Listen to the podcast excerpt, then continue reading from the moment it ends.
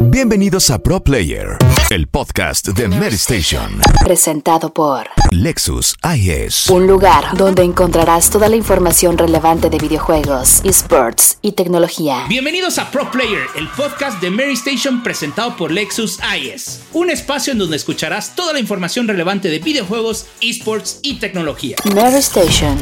Iniciamos. Hola amigos de Mary Station, bienvenidos a Pro Player, el podcast presentado por Lexus IS. En este capítulo me acompaña Montse Simó para platicar de videojuegos, esports y tecnología. Mi nombre es Vladimir Arteaga y En la sección de Pro Tips tendremos como invitado a Pollo de Tortilla Squad para platicarnos sobre el hardware ideal para los simuladores como iRacing. también platicaremos de cómo funciona la tecnología de CGI en videojuegos y el cine. The Mass Effect Legendary Edition y otros juegos más. Esto es Pro Player, el podcast de Mary Station. Lo más relevante de la información de la tecnología en el mundo. Presentado por Lexus IS. No olviden buscar nuestros videos de la Lexus Driver Academy en la página de Mary Station. Pro Tips Lexus. Mon, fíjate que hace unos días tuve oportunidad de ver otro live streaming bien interesante en donde mi amigazo el pollo de Tortilla Squad explicó más a detalle el hardware necesario para jugar iRacing. Por eso decidí invitar. Mira, la verdad es que yo estoy muy contenta de que esté aquí Pollo. Es un tipazo, sabe muchísimo, se le aprende muchísimo. Entonces, Pollo, bienvenido. ¿Cómo estás el día de hoy? Muy bien, muy contento de estar con ustedes, chicos, aquí en este podcast hablando de nuestra experiencia, de lo que vimos en esto de los simuladores y la conducción. Sí, oye, eso me interesa muchísimo porque justo andamos viendo con qué piezas armo mi PC. Ves que ya le estoy entrando al PC Master Race. Entonces, cuéntanos cómo se te ocurrió hacer este streaming. Pues mira, esto es algo muy interesante, ¿no? Porque es un mundo donde tú tienes una cantidad de opciones gigantesca y yo veo este deporte del automovilismo como algo muy, algo que la gente eh, puede ver, puede emocionarse, pero creo yo que rara vez alguien va a tener la misma experiencia que un piloto de carreras. Entonces, el hecho de ver que los propios pilotos de carreras se entrenan en simuladores que nosotros podemos acceder, pues creo yo que abrió la puerta para intentar hablar de, de este, de este tema tan tan denso, tan difícil, pero sobre todo que te dé una experiencia real y fidedigna a lo que pasa en la pista de carreras, ¿no? O sea, el hecho de ver que eh, estos grandes de, de este deporte se estén entrenando con esto, pues te abre la idea que la gente también pueda adentrarse y sentir la exigencia de la pista, de los neumáticos y demás, ¿no? Entonces hicimos unas peces ahí de, de distintas características para que te diera cierto cierto, desempeño, cierta experiencia en, en, la pista con exigencias y por supuesto que también con un poco de entretenimiento, ¿no? Eh, la, la, primaria intención de esto era poder uh -huh. eh, probar iRacing donde los pilotos obviamente se entrenan, donde obviamente todo está bajo demanda, es tan difícil, eh, desde los neumáticos, cómo atacas las curvas, todo eso tan complicado y sobre todo, bueno, ya que estábamos viendo lo del Lexus IS, pues el juego de, videojuego de Forza nos permite estarlo conduciendo y estar poniendo a prueba también esas, esas enseñanzas que nosotros aprendimos ya con duro rigor en iRacing, pero Forza es un poquito más casual, más entretenido, más para divertirse y pues esa era la intención más, más que nada de, de estos live streams, ¿no? De este live stream para que la gente se familiarizara con el hardware y pudiera ver lo que podía obtener y sobre todo pues probar esta, este vehículo, el Lexus IS. Oh, estoy de acuerdo contigo, la verdad es que estuvo muy interesante y yo tengo una pregunta ya que tú lo probaste, probaste los dos, has jugado con los dos, te has divertido con los dos. ¿Sí hay mucha diferencia entre el iRacing y el Forza? Sí, por supuesto, son dos cosas bien diferentes, ¿no? Una cosa es estar uh -huh. jugando con los amigos ahí relajado,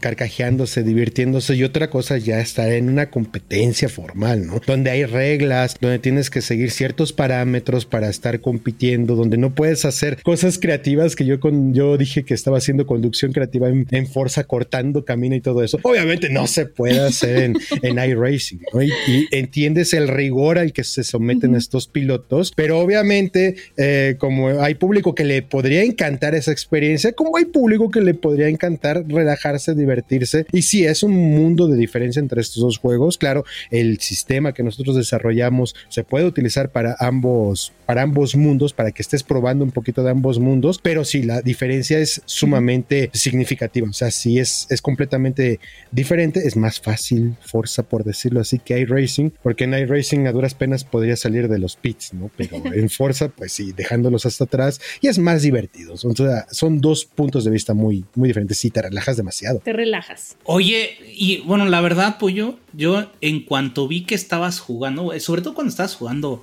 ya Forza con el Super Lexus IS, y dije, me voy a comprar un rig, porque el volante ya lo tengo, pero dije, me voy a comprar un rig y ya me lo compré, me lo di, me lo proporcioné. Genial, wow. no manches. Aplausos ahí en el fondo. Sí, producción, por favor, ponle aplausos. Sí.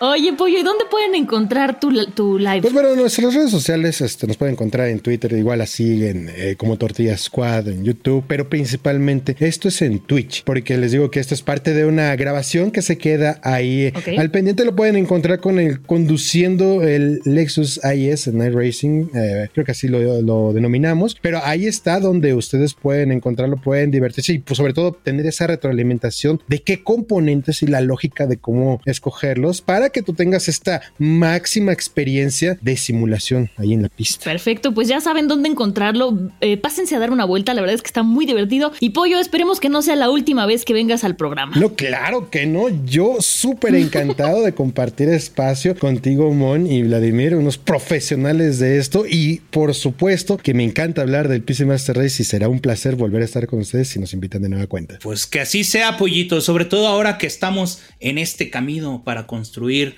la PC Master Race. Como debe de ser. Pues nos vamos con Arte RGB, mucho poder y nos vamos a la siguiente sección. Gracias por acompañarnos, Pollito. Hasta luego. Cuando lo das todo en cada movida, se pueden lograr cosas maravillosas. El nuevo y excitante Lexus IS un sedán deportivo rediseñado para robar miradas con un estilo inspirado en lujo y desempeño, y para hacer movidas potentes, con su manejo dinámico y motor V6 disponible. Porque no hay sentimiento más poderoso que lograr lo que quieres. El nuevo Lexus IS, diseñado para lograr cada movida. Vive lo extraordinario en tu concesionario Lexus. Tecnología. Vlad, ¿qué opinas de la tecnología CGI en videojuegos y en el cine? Híjole, la verdad es que es algo que me sigue impresionando. Sobre todo, aunque suene muy boomer, porque me tocó vivir el inicio de estas tecnologías y por ende he visto toda su evolución. Vlad sabía que eras grande, pero tan así. Pues imagínate, solamente me tocó ver cuando cambiaron los mopeds a gráficos en las películas y pues sí, la verdad es algo increíble de ver cómo ha avanzado. Oye, pero ¿qué te parece si nos vamos un poquito por partes? Porque igual alguien dice CGI, ¿de qué nos están hablando? Entonces, para todos los que no sepan qué significa, CGI es la abreviatura de imágenes generadas por computadora por sus siglas en inglés, ¿no? Así que este viene de ahí. Y bueno, esto significa que pueden aplicar gráficos generados por una computadora y animaciones eh, para videojuegos o eh, este, películas, videos, medios impresos. Lo que hacen es que a los actores les ponen como unos chuponcitos en el cuerpo que va detectando la computadora y entonces sobre eso les ponen, por así decirlo, como una especie de máscara, ¿no? Eh, a mí la verdad es que me parece sorprendente esta tecnología, desde Gollum hasta pasando por el Smaug de El Hobbit con Benedict Cumberbatch, todos los videojuegos, creo que es una tecnología que llegó para quedarse y que le falta mucho por explorar. ¿Tú crees que este tipo de gráficos o de técnicas terminen por sustituir al 100% el uso una, porque también lo usan para foros, para mundos, ¿no? O sea, en Mandalorian lo utilizaron precisamente eh, para generar esos foros por medio de una pantalla OLED, te recuerdo, y también, pues como lo has mencionado, para artistas. O sea que en algún momento ya sea todo puro green screen o OLED y motion capture con el CGI? Yo creo que puede ser, ¿eh? La verdad es que puede ser por el hecho de que a la larga creo que puede resultar más fácil generar tu propia locación o tu propio set que armarlo. Eh, eh, digo, eso me imagino yo, nunca va a ser igual que tener los objetos ahí tal cual, pero la verdad sí me emocionaría mucho que, que creciera y que esta industria se hiciera más grande, porque me parece, me parece increíble lo que se logra y aunque los actores de CGI necesitan un entrenamiento específico, híjole, se me hace una, una joya. A mí me encantaría hacer eso. Yo creo que sería así como mi sueño hecho realidad. ¿A poco a ti no te gustaría actuar y que de repente dijeran, ah, estás en un videojuego, estás en una película? Pues... Sí, te gustaría. No, yo prefiero crear mi avatar y que lo hagan todo por mí, otros chavos, para eso pago. Pero no, no, no. Oye, hablando de videojuegos, ¿no? Ahora voy a invertir un poco. O sea, en videojuegos, por ejemplo, ya usan tanto estas tecnologías que han dejado de hacer las famosas secuencias filmadas con personajes reales en entornos reales, como en el primer Resident Evil. Ese tipo de cositas luego le daban como un toque muy particular. Entonces, irónicamente en videojuegos yo extraño eso, lo real. Yo lo extraño, pero no. ¿Sabes por qué? Porque si bien se veía muy padre y le daba como un tono de realismo muy interesante, a mí me pasaba que después como que al entrar al juego, y más con los gráficos de esas épocas, como que se me crasheaba el cerebro, porque yo quería seguir viendo eso que estaba viendo, que cada vez es más real, ¿no? Cada vez se parece más lo que estamos viendo en el cinemático a lo que estamos jugando. Entonces, en ese sentido, yo no lo extraño tanto todavía. Pues bueno, ahora hay que ver hasta dónde van a llegar estos visuales, porque sobre todo en este último Computex, Nvidia, anunció estas tecnologías. Bueno, más que anunciar, presentó la evolución de cómo sus superservidores de inteligencia artificial van a hacer que estos desarrollos sean mucho más sencillos, tanto para los micros como para los macro productores de, de contenidos cinematográficos. Entonces, pues bueno, habrá que ver. Mira, a mí la verdad es que la inteligencia artificial en los videojuegos me parece que es otra cosa y pensar hasta dónde puede llegar, yo creo que es maravilloso, ¿no? Porque incluso como ahora los enemigos te pueden ir leyendo y pueden ir reaccionando, no como antes que eran así como cuadraditos y siempre hacían las mismas cosas. Me parece que puede llegar muy lejos. Pues bueno, y hablando de que de videojuegos, te late que vayamos a platicar de ello. Juego de la semana. We awoke from one nightmare into another. Moon, pues fíjate que ya pude jugar Outriders. A ver, véndemelo, Vlad, porque yo sigo clavada con mi topía, la verdad. Ay, no, por favor, ya deja esos jueguitos tan Me hace reír mucho. Sí, León. Pues bueno, Outriders, tú que eres pro Xbox, es algo así como Gears of War con una mezcla de Destiny, pero creo, creo que sí le faltó algo de Ángel. ¿eh? Yo soy súper fan de Destiny, así que a ver, explícame, ¿cómo que le faltó Ángel? Pues mira, en Destiny eh, vamos a decirlo que tiene como una narrativa muy particular que te va envolviendo. O sea, realmente sí tiene una historia como muy robusta. Y este, Outriders, a pesar de que es un shooter looter también, o sea, ¿qué quiere decir? Que bueno, disparas y abres cajitas y consigues cosas al igual que en Destiny, eh, que bueno, con la diferencia que no tienes que desembolsar ni una sola cantidad de, de dinero, tiene esas ausencias o esos huecos en el argumento que aunque tiene una parte post-gaming, o sea, que lo terminas y todavía se extiende, Ok. eh, tiene esa chispa que necesitas dentro del argumento. Vamos a decirlo que es como demasiado flojo.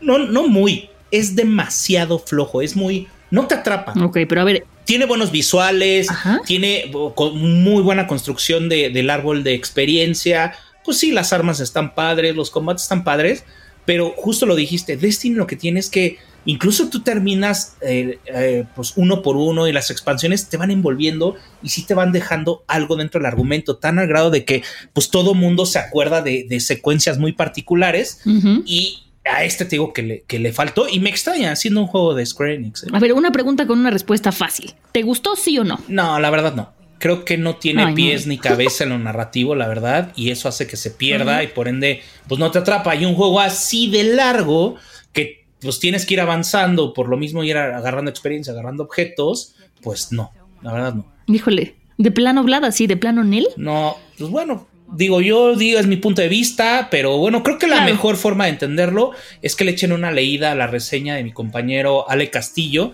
que él desarrolló el, el- el análisis de manera como muy puntual y obviamente lo pueden encontrar en la página de Mary Station. Me parece perfecto, le voy a dar una leída. Pero tienes otro juego del que quieres hablar, ¿no, Vlad? Sí, fíjate que Mass Effect Legendary Edition está de rechupete. ¿Y de este qué opinas? Fíjate, creo que es de esos pocos títulos que envejecieron muy bien.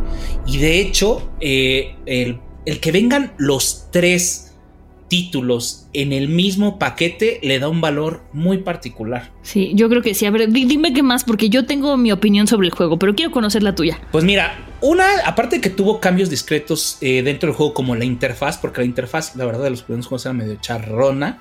Eh, el hecho de que puedes también ordenarle ya a tus compañeros dónde colocarse, como lo hacías en el 2 y en el 3, desde el primero, y, el hecho de que hayan mejorado los los assets, hablando del CGI y la resolución pues hace que, le dan un valor y tiene otra, otra forma de revivirlo, ¿no? O sea, a pesar de que no es un entero remake, este e, es, es, hace que, que, realmente lo puedas volver a disfrutar y más si eres un fan. Y si no lo jugaste, definitivamente también tiene ese valor para invitarte a que lo conozcas. Entonces, según tú, vale la pena volverlo a jugar. Sí, sí, o sea, te lo voy a decir así, es, es otro Director Scott, ¿no? O sea, con matices de nueva generación. Digo, yo jugué la versión de PC y me gustó muchísimo, aunque por lo que he visto en la versión de consolas también está muy bien lograda.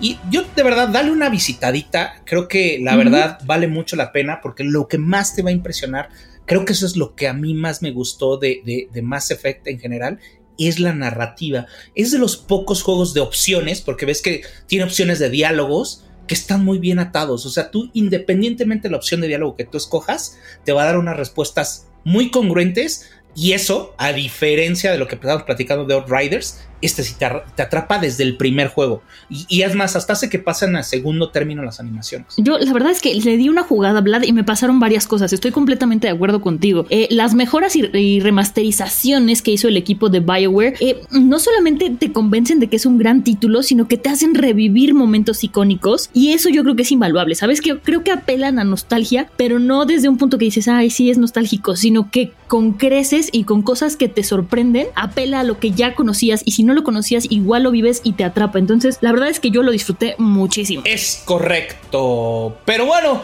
Mon, yo creo que ya por el día de hoy tenemos. Yo la verdad me quiero regresar porque estoy picadísimo precisamente con este Mass Effect. Y pues todavía hay muchos, muchos, muchos juegos por jugar. Y pues sobre todo que, que ya estamos en fechas de E3. Exactamente, se acerca peligrosamente y yo estoy muy, muy emocionada, Vlad, así que vámonos a jugar. Vámonos y recuerden que nos pueden encontrar en Twitch, YouTube y Facebook como Mary Station. Esto fue Pro Player, el podcast de Mary Station. Presentado por Lexus IS.